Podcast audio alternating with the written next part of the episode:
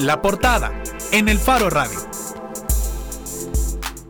Estamos de regreso en el Faro Radio y como les decíamos, nuestro invitado en la portada es el diputado del FMLN, Manuel Flores. Flores es desde 2013 vicepresidente de la Federación de América Latina que busca reforzar los lazos de amistad con China Popular y ha sido un vocero importante para el partido en este tema. Además, es miembro de la Comisión Especial para investigar todo lo relacionado con la supuesta denuncia al Tratado de Libre Comercio con la República de China-Taiwán y asuntos conexos desde sus orígenes. Qué largos le gusta hacer los nombres de las comisiones en la Asamblea. Bienvenido, diputado. Muchas gracias por la invitación. Qué agradable estar conversando con dos jóvenes brillantes de la Radio Nacional, ¿verdad? La 105.3. Para mí es importante también destacar el papel de cada uno de nosotros como legisladores y pues la importancia de este programa para dar a conocer la verdad.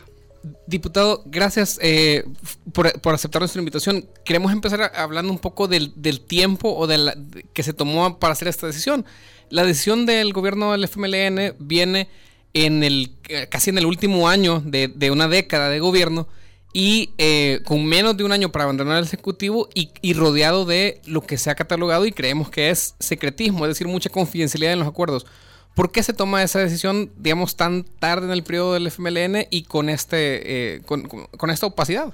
Sí, vamos solamente a poner en contexto, eh, no es el gobierno del FMLN, es el gobierno de la República de El Salvador, porque ese contexto del gobierno del FMLN lo está usando Arena mucho en Asamblea y en otras partes.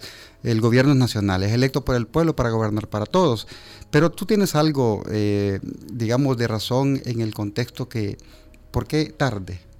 Siempre han habido circunstancias que han impedido eh, la relación con la República Popular China. Y esas razones son geopolíticas, son históricas, ¿verdad? Porque China no es cualquier país, la región eh, no es cualquier zona. Recordemos que desde 1949, desde la formación de la República Popular China, el 1 de octubre, y la huida de Chiang Kai-shek con su Kuomintang hacia la isla de Formosa, eh, comenzó un conflicto en la región. Estados Unidos tomó posesión de la isla, la militarizó y desde entonces es el regente principal de esa zona, especialmente de la provincia rebelde de Taiwán, la cual a lo largo de los años se ha alineado con ellos.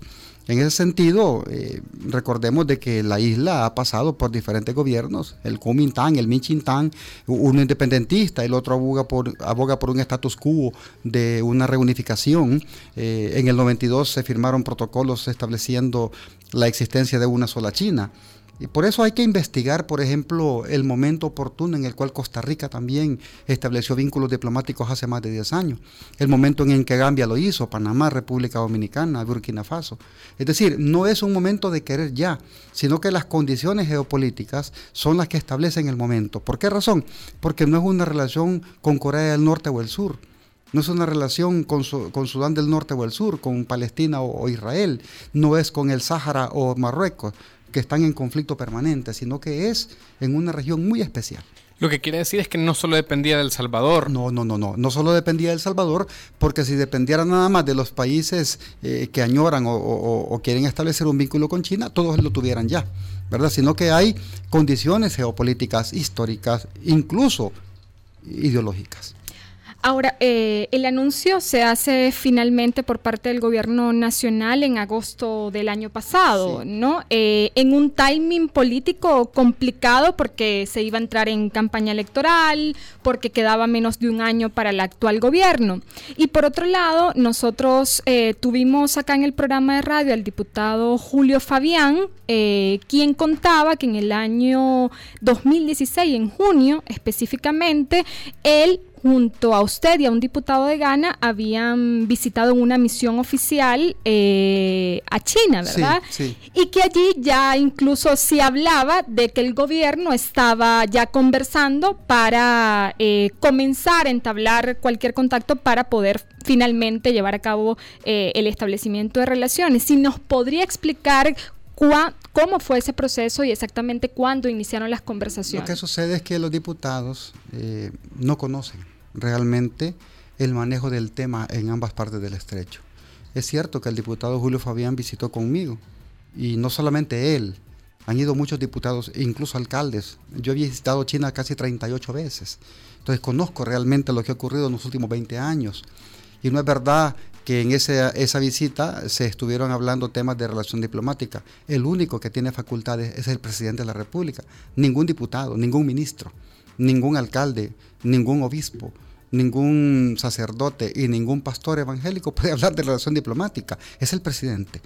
Lo que sí es cierto que las inversiones privadas de China en El Salvador son libres. El comercio con China tiene 140 años de existencia con nuestra región. Es decir, hay que diferenciar un TLC, relaciones comerciales, relaciones políticas y relaciones de amistad. Visitar China, eh, hablar de relación diplomática, hablar de inversiones, del puerto de la Unión, se habló de la isla Perico, de la isla Periquito, se habló de, de bases militares, es decir, una manipulación terrible del tema. Y precisamente, ¿quién está en medio de todo? Los Estados Unidos. Sí, quizás no me supe explicar en el hecho de que el diputado Fabián lo que dijo es que en esa misión oficial funcionarios chinos les habían informado que ya se estaba en conversaciones con funcionarios del gobierno eh, salvadoreño en búsqueda de ese restablecimiento. Incluso nombró a Sigfrido Reyes, a Hugo Martínez, que semanas antes a esa misión oficial habían estado presentes ya en, en China para esas conversaciones. Hugo Martínez jamás ha viajado a China jamás ha viajado a China. Cifrido Reyes sí, en calidad de presidente de Proesa. Como lo repito, lo que, lo que Proesa, eh, lo que sepa en, manos, digamos, de la dirección de, de, ¿cómo se llama?, del licenciado Vanegas, hablaron, eran inversiones posibles. Y lo digo al aire, de la empresa APX, que ya tiene casi tres años y medio de estar haciendo trabajos de investigación para una potencial inversión en la zona de la Unión. Eso ya se dijo, ha salido en los medios, incluso se denunció que esa empresa lo que pretendía era construir espacios militares, cuando realmente el único que tiene aval para que haya presencia militar en el país es la Asamblea Legislativa. Entonces, el no conocer realmente cómo funcionan nuestras leyes, eh, lo que es una inversión privada, lo que es la búsqueda de inversiones en el país y confundirlo con una eventual relación diplomática, ningún funcionario, ni de China, ni de China, ni de El Salvador estaban facultados para hablar de eso, porque incluso, lo voy a decir al aire, cualquier intento de relación diplomática que se tenga entre China y cualquier país es un secreto. ¿Por qué razón? Porque la condición sine qua non para el establecimiento de los vínculos diplomáticos con China es la ruptura con la provincia de Taiwán, que en este momento solo lo reconocen 17 microestados. Diputado, ya mencionaba en, este, en, esa última respuesta y me recuerdo, nosotros hemos hecho varias entrevistas acá sobre el tema de China. En, tuvimos acá al diputado Chafik Handel y dijo que el establecimiento de relaciones con China no solo tenía que ver con el contexto geopolítico, sino también con el proyecto de las zonas económicas especiales, un proyecto presentado por la vicepresidencia de la República.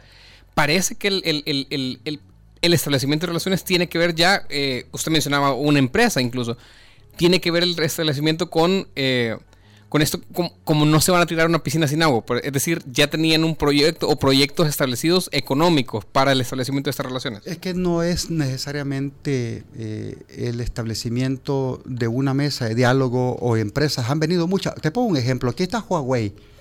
Huawei es una empresa china de las 10 más importantes del mundo. Eh, la primera en el mundo en inversión en tecnología. Aquí hay empresas chinas establecidas hace muchos años, ZTE, los restaurantes, eh, las tiendas en el centro, aquí hay muchas empresas eh, de telecomunicaciones, y aquí están, son chinas. No quiere decir que ellos vinieron en avanzada por el tema diplomático. Esos son otros temas. Lo que sí es cierto, que hay que conocer a ciencia cierta cuál es el momento preciso para el establecimiento de un vínculo diplomático. Funes lo anunció, pero no hubieron condiciones para eso, porque no dependía únicamente del Salvador, sino de las condiciones no solo geopolíticas, sino económicas. Por ejemplo, el Michintán eh, ganó la, la presidencia o la gobernación en Taiwán hace poco, hace tres años y fracción. El Minchintán es un partido independentista. En ese momento se rompieron todas las relaciones de China con Taiwán, a nivel de, eh, digamos, de mandatarios, no de pueblo, porque hay 1.3 millones de chinos que van a Taiwán a turistear todos los años.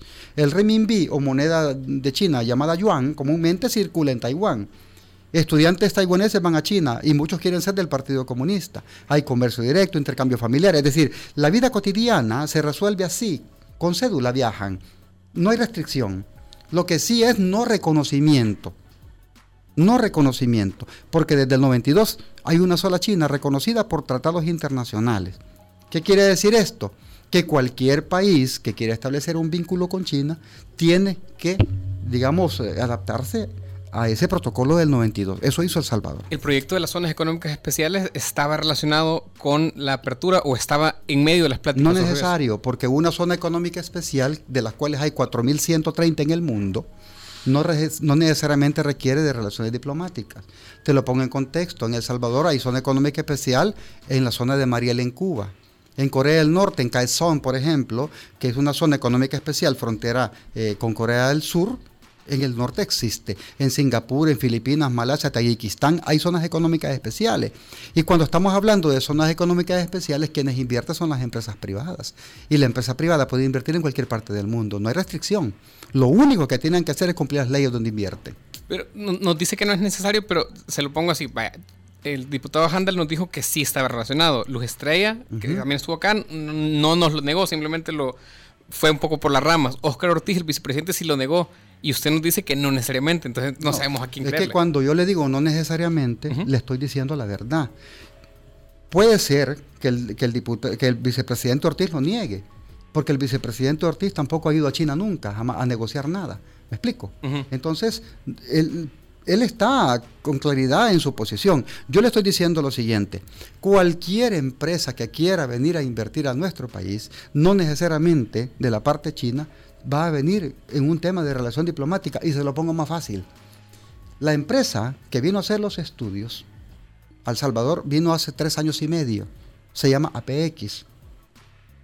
Esa empresa no venía con la idea del establecimiento de vínculos diplomáticos. Esa empresa vino con la idea de conocer la potencialidad de inversión en la zona de la Unión, dentro de los cuales está el puerto. Ese puerto ha pasado más de 20 años tirado, a nadie le importó nunca. Japón dio, su, dio el préstamo, se construyó un elefante blanco en el tiempo de arena y quedó. ¿A quién le importó? Ni a los Estados Unidos ni a nadie. Cuando viene ya una empresa china que se interesa en una posible inversión hace tres años y medio, y te lo voy a decir cómo vino. Vino durante el desarrollo de las exposiciones comerciales de China en El Salvador, de las cuales yo soy el impulsor. Vino en el año 2015.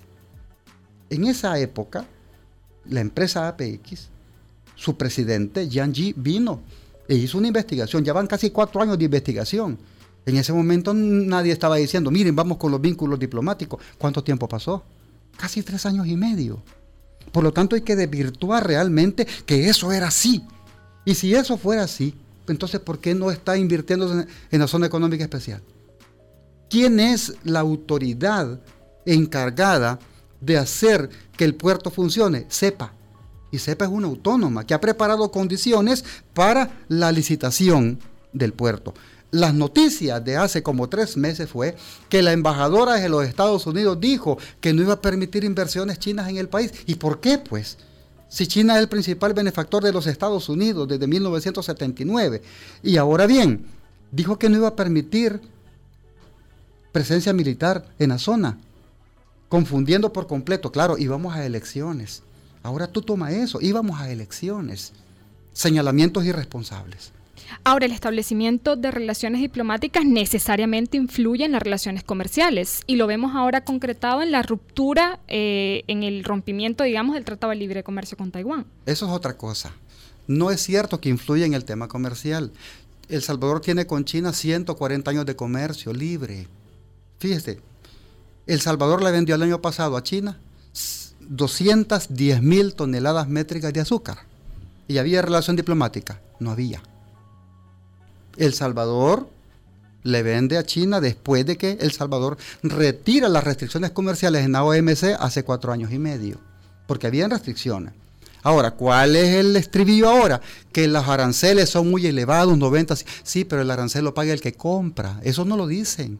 No es el que vende, el que paga el arancel, es irónico. ¿Cómo va a ir a pagar usted por vender? El que paga el arancel es el que compra, así como nuestros exportadores, perdón, importadores, pagan el arancel de los productos que vienen. Tenemos TLC con China. No tenemos TLC con China. Se puede imaginar el beneficio que puede haber de un TLC con China. Son 14 mil empresas las que importan productos de China. Ese tema no lo quieren tocar porque son temas que no les gusta a algunos. ¿Por qué? Porque lo que están viendo sencillamente, como usted pregunta, no es simplemente que haya una alteración en el tema de comercio. El tema del TLC con la provincia de Taiwán es otro tema que podemos discutir. Es otra cosa. No tiene que ver nada con el comercio. Tiene que ver con los tratados. Ya vamos a tratar de entender un poco eso, pero ya que hablábamos del timing político, hace una o dos semanas teníamos a un vocero eh, del presidente electo, Edwin Núñez, que es eh, representante del partido político Nuevas Ideas para la empresa privada. Y decía en este programa que ellos van a revisar cuál es o cuál fue el acuerdo que se hizo eh, con China. Nosotros reconocemos a China como una de las mayores potencias económicas del mundo, dijo, pero también ha habido una relación de años y de apoyo con Taiwán. A la hora de, tomar la decisión del establecimiento de relaciones, no se tomó en cuenta el riesgo de que eran un gobierno saliente y que esto podría poner en peligro la estabilidad de, las relaciones diplomáticas con China. No entiendo por qué lo dijo eso el señor Núñez, ¿verdad? Porque una relación diplomática, ¿qué puede poner en riesgo? Lo que diga Estados Unidos, si ellos tienen relaciones diplomáticas con El Salvador. Lo que sucede es que alguna gente obedece los mandatos de la embajadora y hacen todo lo que ella diga. Imagínate, te pongo un contexto. La embajadora dijo, nosotros vamos a acompañar el proceso de transición del gobierno. Eso se llama injerencia. Nadie dijo nada. Se llama injerencismo. ¿Cómo vas a creer que un gobierno extranjero va a venir a acompañar un proceso de transición de un gobierno soberano como es el de Salvador? Nadie dijo nada. Estamos acostumbrados a las injerencias, a que nos digan la plana, a que nos digan lo que tenemos que hacer. Y muchos agachan la cabeza. En ese sentido, lo, que le recomiendo yo al nuevo gobierno es que no se vaya a poner a pelear con la segunda economía del mundo. Son 14 mil empresarios los que importan productos desde China. ¿Qué puede ocurrir ante una eventual ruptura? Ya no estamos hablando con la China sin relación diplomática. Estamos hablando con el país que en el año 2029 se va a convertir en la primera potencia. Hoy por hoy es Estados Unidos el hegemonista y puede hacer lo que quiera, invadir, puede poner restricciones a quien quiera, pero eso va a terminar pronto. Diputado, y eh, con eso dos cosas. Uno, para tratar de entender entonces e, ese contexto geopolítico que nos dice que no solo dependía de El Salvador, eh, ¿De qué dependía entonces el, tiempo que se, que se tomó? ¿Dependía más del factor chino o dependía, por ejemplo, de que El Salvador necesariamente, como ha ocurrido, se mete en problemas, por decirlo de una forma, con Estados Unidos por abrir relaciones con China? ¿Eso influyó? No, se lo pongo así. lo repito, en 1992 se establece un estatus de reconocimiento de una sola China. Y cuando se habla de una sola China, el territorio de Taiwán es parte inalienable de él. Así lo reconocen los 178 países que tienen relación con China, incluyendo los Estados Unidos. Se lo explico más fácil. Si yo voy a establecer vínculos con China, tengo que romper con la provincia a la cual El Salvador por años reconoció como país, que no lo es. Y algunos dicen, ¿y, y qué beneficio tuvo Taiwán? Pues El Salvador votó para que Taiwán estuviera en la OMC, en la OPS, en perdón, en la OMS, en los organismos internacionales de aeronáutica. Es decir, para nosotros es importante que la gente sepa, que la gente sepa que en China la relación entre el continente y la isla es una relación normal. Aquí nos vienen a vender temas de guerras.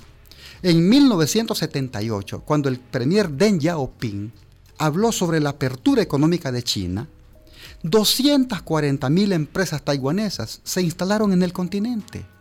Eso no lo dicen. Y esa relación comercial comenzó a ser más fluida a partir del año 2005, cuando comenzaron a instalarse ya empresas chinas en Taiwán. Ojo, chinas en Taiwán que no había ni una. Entonces, el protocolo del 92 se firmó con el gobierno que en ese entonces estaba en Taiwán, que era el Kuomintang, el partido Kuomintang no el Min Tang, que es del partido del expresidente corrupto Chen Chubian, que el que compró todos los presidentes de Centroamérica. Todos cayeron presos por corruptos. Portillo en Guatemala, Callejas en Honduras, eh, Flores en El Salvador, eh, Arnoldo Alemán en Nicaragua. Miguel Ángel Rodríguez en Costa Rica y Mireya Moscoso en Panamá. Seis expresidentes presos por corruptos. Eso es lo que queríamos. No. Entonces, las reglas de juego, ¿cómo son? Cuando llega el Kumintán, se establece una relación muy buena entre ambas partes. ¿Me explico? De comercio, de turismo. Y en esa parte es donde dicen, no, no es momento de ruptura. Entonces, cualquier país que quería romper con Taiwán y establecer con China no podía, porque las relaciones eran de armonía en el estrecho. ¿Me explico? Ahora, es un tema de chinos. Ahora, si lo decía ahorita, si voy a establecer relaciones con China, tengo que romper con la provincia con que El Salvador tuvo relación por décadas. Así es. Y eso no es injerencia de parte de China. No. ¿Por qué no? Se lo voy a explicar por qué. Porque en 1949, cuando se dio la revolución en China, triunfó Mao Zedong y el primero de octubre establece la República Popular China. El 10 de octubre del mismo año, Chiang Kai-shek y sus tropas del Kuomintang invaden Formosa, la isla de Formosa que es parte de China, histórica, desde la época de los imperios, desde la época de Qin Shi Huang, desde la época de todos los imperios. Es parte de China. La isla de Qingmen, la isla de pescadores, la isla de Formosa, ese es el archipiélago, parte de China. Entonces Chiang Kai-shek invade Formosa, somete a los aborígenes, masacra a los aborígenes e instala allí su, gobierno. ¿Respaldado por quién? Por Estados Unidos. Es como que aquí haya una guerra, ¿me explico? O la guerra haya finalizado con un ganador y el perdedor se vaya para Meanguera. Y en Meanguera establece una, una república y viene Estados Unidos y le da validez como república. ¿A quién pertenece Meanguera? Claro, pero eh, es un contexto muy diferente. No, no, no, no, no es diferente. Hablamos de soberanía. No, porque aquí no había una guerra por el, por el Golfo de Menguera, pues. O sea, no, no, es que no me ha explicado usted, no me ha entendido. Si hay una guerra pero es que en El Salvador como país, una guerra civil, ¿verdad? Una guerra civil. Póngale el ejemplo del 92. Triunfa la guerrilla en El Salvador en el 92 y se establece un gobierno del 92. El ejército ¿verdad? Con, huye a Meanguera. Eso yo se lo entiendo perfectamente, diputado. Y se, y se, forma una república en Meanguera. Sí, pero si hay un tema diplomático en mm. el reconocimiento. ¿De quién? El, reconocimiento del Salvador a esa situación que usted explica, esa situación tan antigua de, los 50 y todo no había sucedido. No sucedió en 2009 cuando llega el FMLN al poder, sino que sucede hasta 2018. No, es que ya salió de contexto. Usted me, me preguntó sobre el tema del reconocimiento de Taiwán si no es una injerencia. Le digo que no. El hecho de que ¿Mm? ellos pongan como precondición romper con Taiwán, con quien Salvador ha tenido relación por décadas, para poder tener relaciones con ella, no es un rompimiento de la soberanía de El Salvador. ¿Y por qué? Porque ¿por qué no puede El Salvador relación con los dos países? Porque no es país Taiwán, es una región. Pero nosotros pensamos eso, nosotros... Ah, usted piensa, pero no es... No, El Salvador... Lea lo que significan los tratados internacionales. De acuerdo, diputado, pero El Salvador reconocía hasta agosto de 2018... Reconocía la existencia de dos Chinas, pero desde 1992 El Salvador... El Salvador estuvo jugando con ese tratado. ¿Quién es el miembro de Naciones Unidas? ¿Usted me puede decir quién es el miembro que ocupa el escaño de Naciones Unidas? Sí, claro, es China. Ah, ¿y por qué? Pero El Salvador no... no ¿Por qué se tardó tanto El Salvador? sí, por, ese ya no es el tema. El tema es que usted me preguntó si había injerencia de China. O sea, El Salvador estuvo jugando con ese acuerdo durante todos estos años, incluidos gran parte del gobierno del FMLN. Le explico, le explico. En 1992 se firmó un tratado internacional de reconocimiento de la existencia de una sola China, incluyendo los Estados Unidos. Y 157 países en ese momento. Hoy en día, ese tratado de reconocimiento de una sola China lo tienen 178 países, solo 17 no. 17 no. Va a llegar un momento y le voy a explicar lo que puede ocurrir. La relación de reunificación de China compete única y exclusivamente a los chinos. Y ya lo están haciendo, porque el otro año va a haber elecciones en Taiwán. Y el Kuomintang va a perder las elecciones. Y posiblemente retorne el Kuomintang o el alcalde de Taipei que es independiente. ¿Sabe cuál es su propuesta? Un país, dos sistemas, al igual que en Hong Kong. Diputado. Permítame, ¿y qué puede pasar? Un país, dos sistemas las relaciones diplomáticas las lleva China o tiene Hong Kong relación diplomática con algún país. Hay que leer tratados internacionales para entender lo que pasa en Hong Kong y en Macao.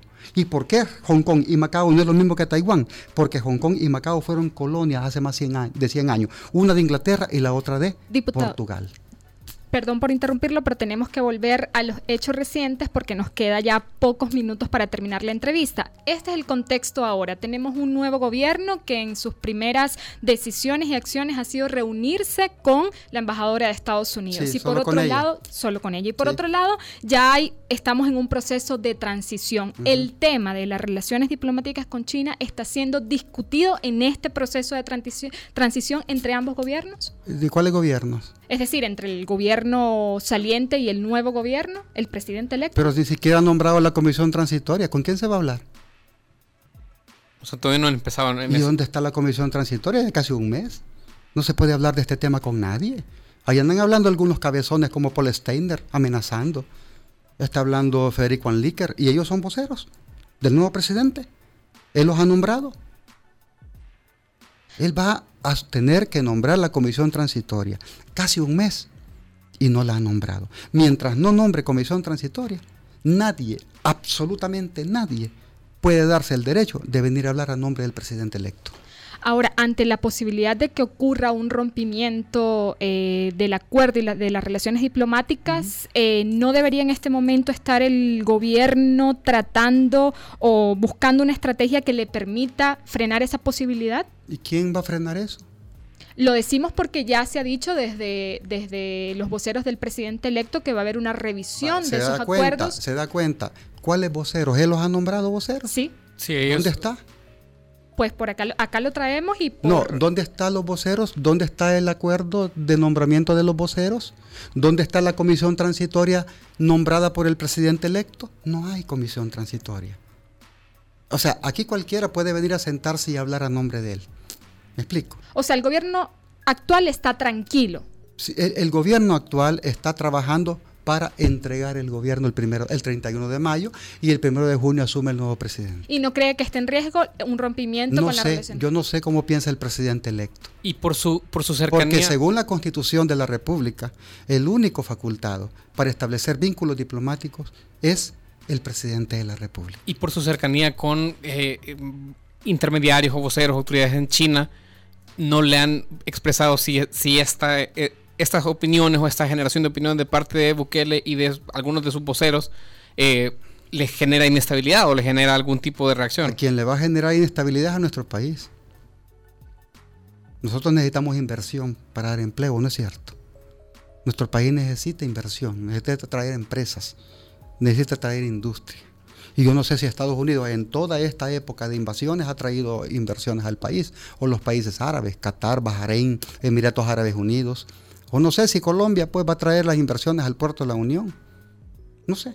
O sea, me explico, o sea, no es un tema sencillo. Yo en el, en el flagor, digamos, en el fragor, perdón, del entusiasmo, yo puedo decir esto voy a hacer. Pero hay un, proverbio chino muy importante. ¿Me explico? Nunca ofrezcas cuando andes contento y jamás humilles cuando andes enojado. Siempre hay que tener el corazón ardiente pero la cabeza fría. Uno puede decir cualquier cosa cuando ha ganado, pero no se da cuenta la responsabilidad de dirigir un Estado, lo que significa. China es miembro del Organismo de Seguridad de Naciones Unidas, cinco miembros. El Salvador tiene relaciones con los cinco. China, Estados Unidos, Inglaterra, Francia, ¿y cuál es el otro? Son cinco, cinco miembros del Consejo Permanente de Naciones Unidas. El Salvador tiene relación con los cinco. O sea, hay tantos organismos internacionales donde se diluyen una cantidad de cosas, la OMC, por ejemplo, de la cual Taiwán no es miembro. Cuando uno revisa ya eh, formalmente la adhesión en el año 2002, en enero, Taiwán no entró a la OMC. Por lo tanto, el TLC es papel muerto, porque quien entró a la OMC se llama Taipei de China como territorio insular aduanero. Territorio insular, no como país, no como Estado. Fíjese qué interesante.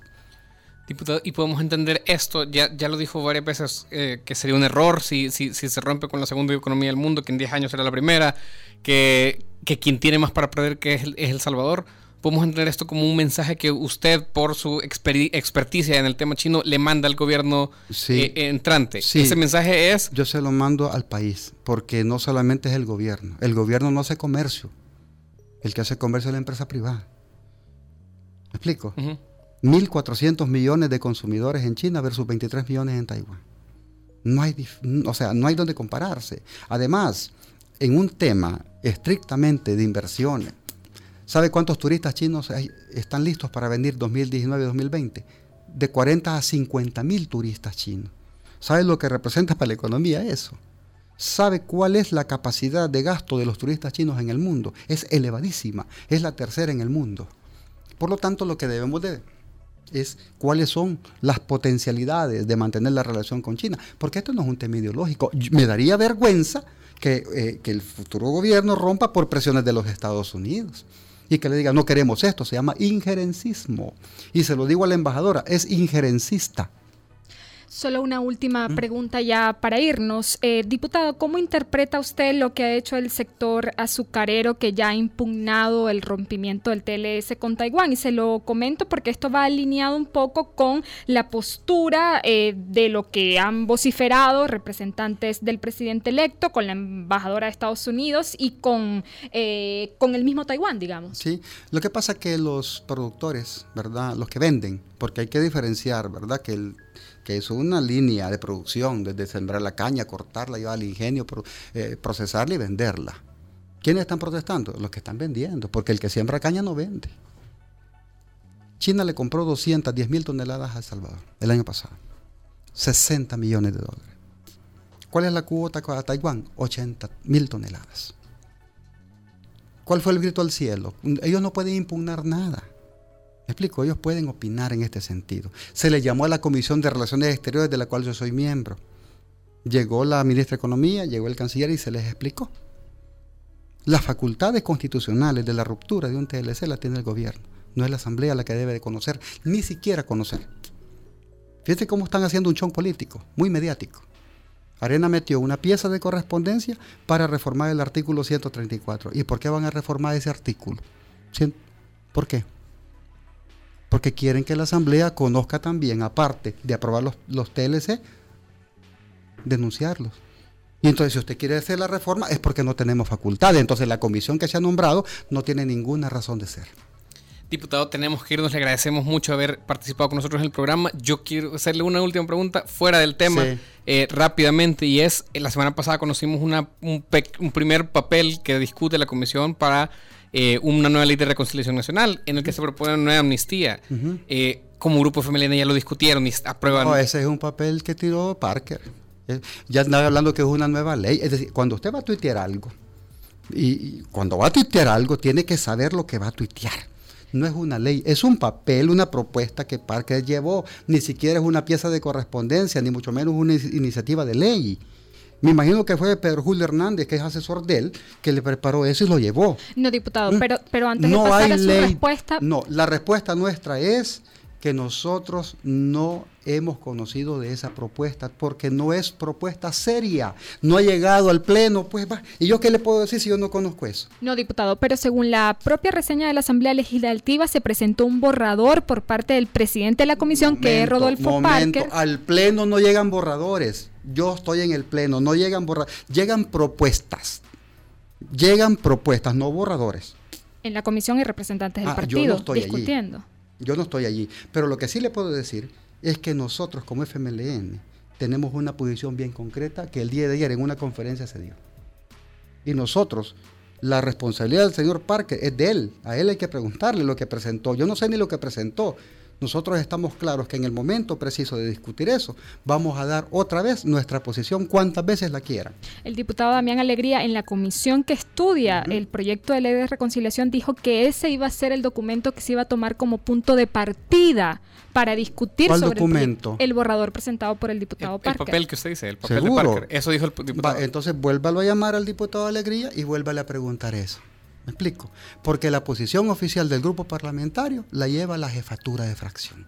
Y ahí discutimos nosotros. ¿Me explico? Ahí lo discutimos nosotros. Yo no tengo ninguna potestad de dar un punto de vista porque no soy de jefatura, mientras no discutamos como fracción eso. Así de fácil. Entonces, la posición de Parque es posición de él, además del PDC, no es del frente. Nosotros vamos a llevar nuestra propia posición y es una posición amparada a derecho. Bien, muchísimas gracias, diputado. Eh, hacemos una pausa en el Faro Radio y ya regresamos.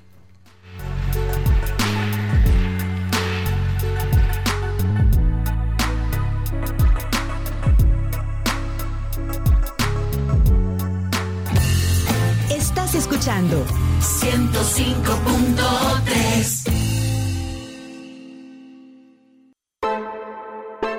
Soy excavadora ciudadana porque necesitamos medios independientes que vigilen a los poderosos. Soy excavador ciudadano porque apoyo a que se destapen casos de corrupción de los funcionarios públicos. Soy excavadora ciudadana porque creo que el buen periodismo contribuye a construir mejores democracias. Desde hace 20 años, El Faro hace periodismo sin ataduras a intereses políticos ni económicos. Y necesitamos tu apoyo para seguir, para crecer, para incomodar más. Únete a la excavación ciudadana y ayúdanos a hacer más periodismo investigativo. Entra a excavación.elfaro.net. El Faro, 20 años haciendo periodismo independiente.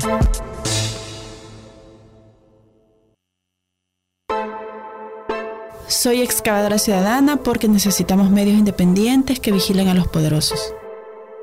Soy excavador ciudadano porque apoyo a que se destapen casos de corrupción de los funcionarios públicos. Soy excavadora ciudadana porque creo que el buen periodismo contribuye a construir mejores democracias. Desde hace 20 años, El Faro hace periodismo sin ataduras a intereses políticos ni económicos. Y necesitamos tu apoyo para seguir, para crecer, para incomodar más.